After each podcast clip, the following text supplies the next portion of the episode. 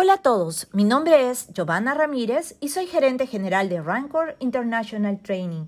Bienvenidos al episodio 3 de Foco SST, nuestro podcast de seguridad y salud en el trabajo. En esta oportunidad el tema es evaluación de riesgos. El empleador debe actualizar la evaluación de riesgos una vez al año, como mínimo o cuando cambien las condiciones de trabajo o se hayan producido daños a la salud y seguridad en el trabajo. Si los resultados de la evaluación de riesgos lo hacen necesario, el empleador debe realizar a. Controles periódicos de la salud de los trabajadores y de las condiciones de trabajo para detectar situaciones potencialmente peligrosas.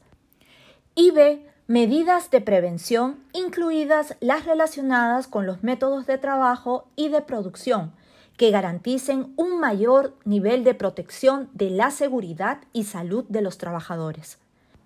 Agradecemos su atención y los invitamos a participar en nuestro próximo seminario virtual HIPERC en COVID-19, identificación de peligros y evaluación de riesgos y controles, que se realizará el martes 28 de septiembre de 7 a 9 de la noche.